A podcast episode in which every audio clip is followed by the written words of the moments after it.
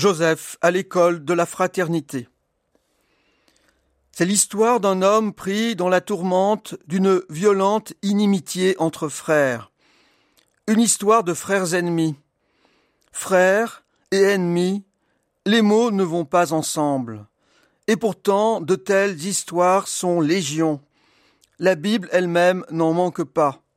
Abel et Caïn, Jacob et Ésaü, les deux frères de la parabole du fils prodigue en Saint Luc. Mais l'histoire de Joseph ne fait pas nombre, elle est unique. Elle montre que du sein des conflits fraternels peut s'ouvrir un chemin vers la paix. Au début du récit, les fils de Jacob forment un groupe cimenté par la haine qu'ils vouent à l'un des leurs, le préféré du père.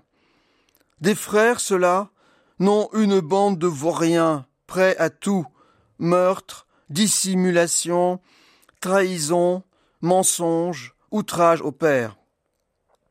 À la fin du récit, voilà les frères rassemblés, réunis désormais par des liens de solidarité mutuelle dans une attention bienveillante à leur père vieillissant.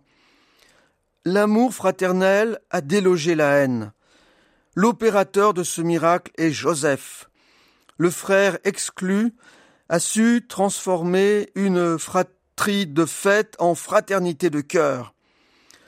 Mais ce n'est pas sa condition de victime qui lui donne toute seule ce pouvoir, car Joseph ne se présente pas devant ses frères comme un plaignant qui exige réparation.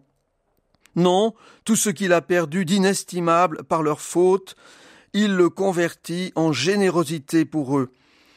Avoir été exclu, avoir souffert, l'a rendu sensible à la misère de ses frères désormais en détresse. Aussi Joseph préfigure-t-il le Christ. L'histoire de Joseph, c'est bien en effet que la pierre rejetée par les bâtisseurs est devenue la pierre d'angle.